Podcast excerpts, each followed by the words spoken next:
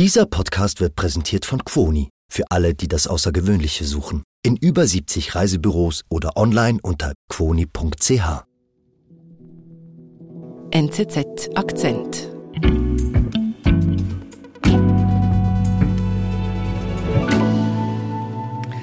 Hallo Katharina. Hallo.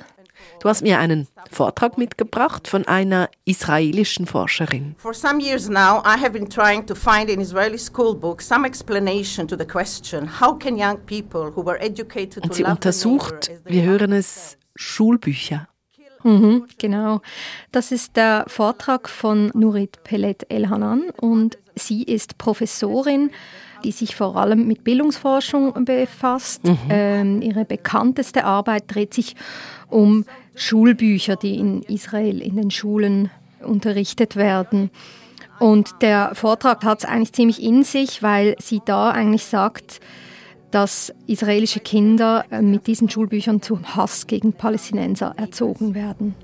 These books, be it geography, civics, grammar, or history, teach them for a very tender age to ignore, resent, and despise everything and everyone who is not Jewish. Also das heißt, sie kritisiert in ihrer Arbeit Israel oder die israelischen Schulbücher. Ja, sie ist auch als Kritikerin von Israel bekannt im Land. Sie macht das auch immer in sehr deutlichen Worten. Sie äh, schreibt Bücher oder tritt in den Medien auf. Aber jetzt seit dem 7. Oktober, äh, den Terrorattacken und dem darauffolgenden Krieg, hat sich das sehr verändert. Was denn?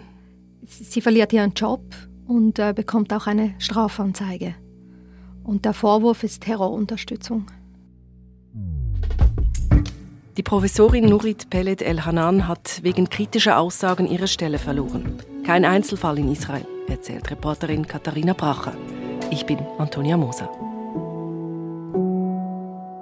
Katharina Nurit Pellet, ist das eine Israel-Kritikerin, die sich radikalisiert hat und jetzt sogar Terrorismus unterstützt?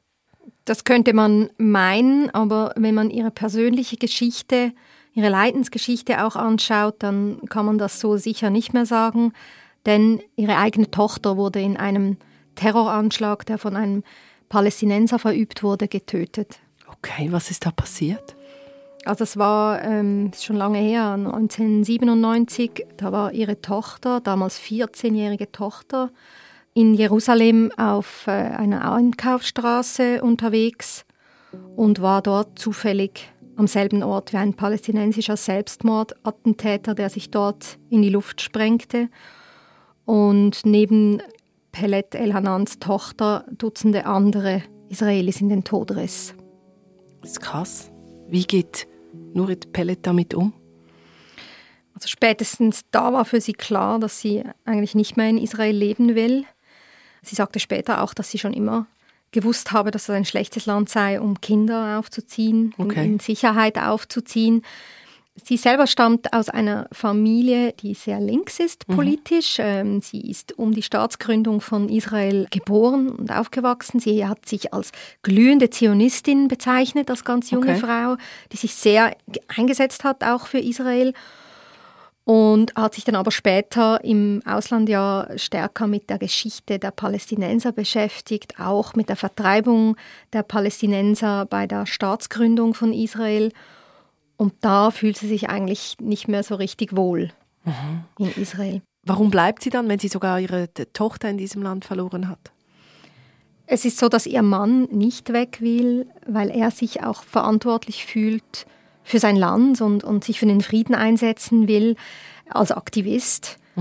Was macht er denn? Er, er gründet eine Organisation, eine, den, den Parent Circle, und das ist eine Organisation, die Eltern zusammenbringt von beiden Seiten, also palästinensische und israelische Eltern, die ihre Kinder oder ihr Kind durch Terror oder auch Krieg verloren haben. Und Nurit Pellet, die geht dann in die Forschung und ist sozusagen dort Aktivistin.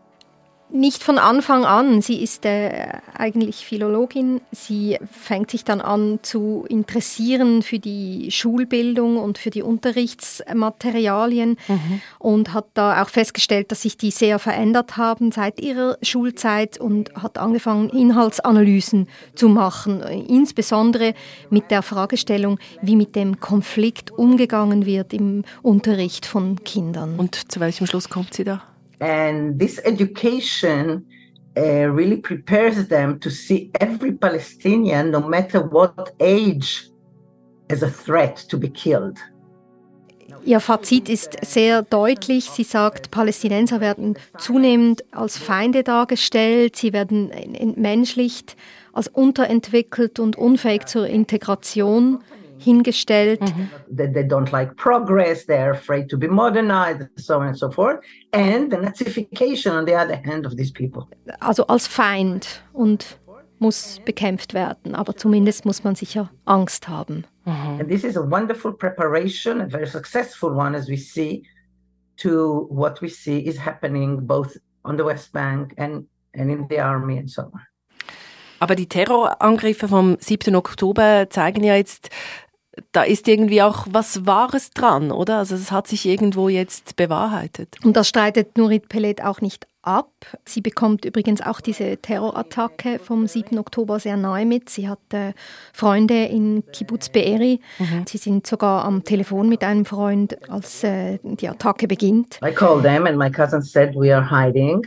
We talked a little bit and then she said uh, they're shooting around the house. I have to stop and then we, you know, we texted each other for the whole day. They were there for like 30 hours. Sie kennt auch Menschen, die äh, gestorben sind in diesen Attacken und sie betont auch, ähm, wie schrecklich diese Gewalt ist.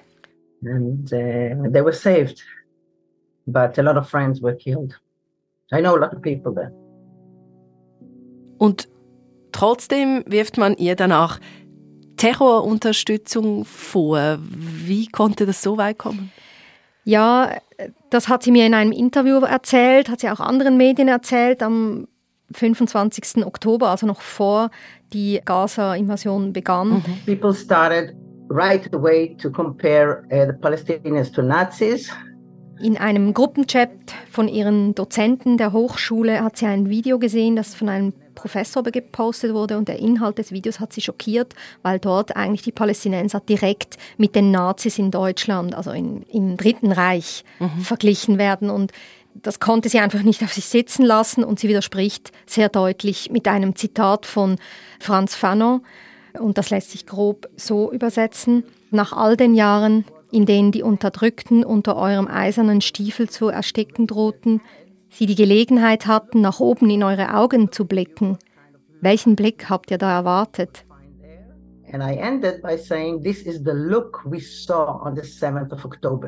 Und sie schreibt dann in einigen Worten dazu, diesen Blick haben wir gesehen.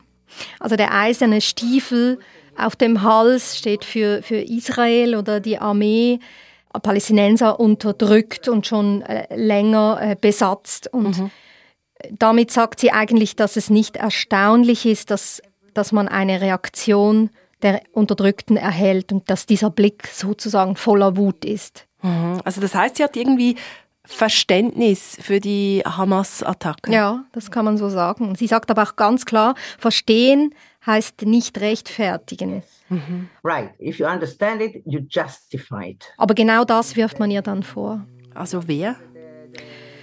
Ja, Stunden später eigentlich schon nach dieser Nachricht hat jemanden den Präsidenten der Universität informiert und der hat dann eigentlich sofort ein Schreiben aufgesetzt mhm. und ihr vorgeworfen, dass sie Verständnis gezeigt habe und mit diesem Zitat die Terrorattacken zu rechtfertigen versucht habe. Mhm. Und deswegen wurde sie dann freigestellt per sofort. Ihre Vorlesungen wurden gestrichen und sie wurde ihren Job los. Aha. Und Mitte Dezember hat sie dann obendrauf noch eine Vorladung der Polizei erhalten.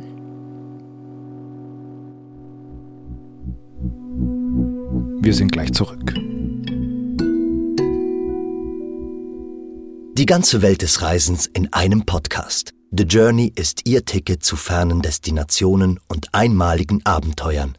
Begleiten Sie die Expertinnen und Experten der Quoni Specialists in alle Ecken dieser Welt. Gespickt mit persönlichen Anekdoten und wertvollen Insider-Tipps. Jetzt reinhören und abonnieren. Überall dort, wo es Podcasts gibt.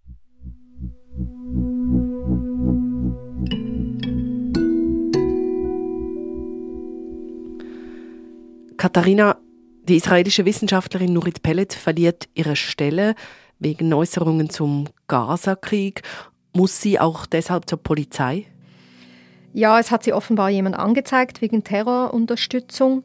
Sie weiß nicht wer und warum genau. Mhm. Ähm, sie sagt aber dazu, dass es äh, offenbar so ist, dass der israelische Bildungsminister dazu aufgerufen hat, öffentlich, dass man fehlbare Personen an Schulen und Universitäten meldet. Mhm. Sie sagt, die Spitzel seien jetzt einfach überall. It goes on everywhere in Israel. Everywhere, in supermarkets, in universities, in hospitals. Und so bringe man sie und andere Kritiker zum Schweigen. People are afraid to talk. Jews, but mostly Arabs. Mostly Arabs. Aber Spitzel ist schon noch ein krasses Bild. Übertreibt sie da nicht ein bisschen? Offenbar ist seit dem Krieg reagiert man empfindlich auf die Kritik in der Öffentlichkeit, die Kritik gegen den Krieg in Gaza. Und man sieht auch, die Fälle von Anzeigen dazu haben zugenommen wegen Terrorunterstützung. Eine andere Menschenrechtsorganisation schreibt von Dutzenden Dozierenden und Studierenden, die schon ausgeschlossen wurden, okay. alleine in den ersten Wochen nach der Attacke. Da, es handelt sich vor allem um palästinensische Israeli, die wegen, vorwiegend wegen Posts, kritischen auf Social Media Anzeigen oder äh, erhalten haben oder eben entlassen wurde. Aber was haben die denn gepostet? Also alles kann man ja schon nicht durchlassen.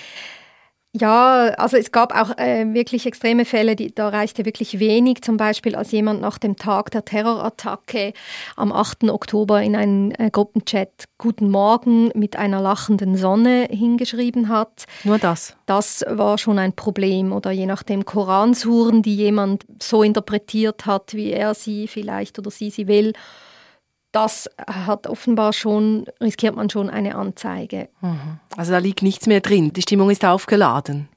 Es scheint einfach so, als hätte sich der Raum für die öffentliche Meinung stark verkleinert und dass man abweichende Meinungen in Bezug auf den Krieg fast nicht mehr äußern kann. And I was accused by the president of my college for feeling empathy with murderers and for justifying uh, their crimes and so on and so forth. Yes. This is how you silence people. Norit Pellet erzählt auch von vielen ihrer Freunde, die sind oft äh, linke Freunde, die früher eigentlich die palästinensische Sache sehr unterstützt haben, sehr kritisch waren und die sind, stehen jetzt eigentlich voll und ganz hinter dem Vorgehen der Israelis. Aber nicht Nurit Pellet? Nein, sie fühlt sich in ihrer Haltung als aussterbende Minderheit. Mhm. Was macht sie denn danach? Also ich habe sie erreicht, da war sie in ihrer Ferienwohnung in Athen mit ihrem Mann und hat sich erholt. Sie ist inzwischen zurück in Israel und hat vor einigen Tagen dann erfahren, dass sie sogar wahrscheinlich ihren Job zurückhaben okay. könnte, weil sich Kolleginnen und Kollegen für sie eingesetzt haben. Es ist aber noch unklar, ob sie das überhaupt möchte und wieder zurückkehrt. Mhm. Jetzt, Nurit Pellet wird zu einer, wie sie sagt, wie hast du gesagt, aussterbenden Minderheit im Land, verliert sogar den Job dafür verzweifelt sie nicht daran, also dass sie eigentlich so auf verlorenem Posten steht? Ich habe sie das auch gefragt und sie hat dann geantwortet, dass sie seit 40 Jahren schon verzweifelt ist.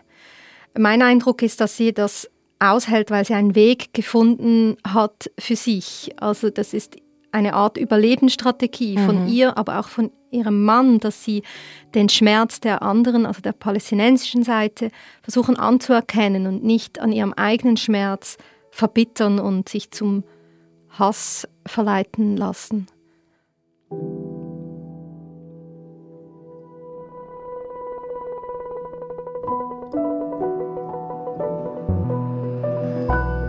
Katharina, danke vielmals. Bitte. Das war unser Akzent. Produzent dieser Folge ist Simon Schaffer. Ich bin Antonia Moser. Informiere dich kurz, kompakt und fokussiert über das Weltgeschehen mit unserem täglichen Newsletter, dem NZZ Briefing. Jetzt kostenlos registrieren und abonnieren unter go.nzz.ch-briefing. Bis bald.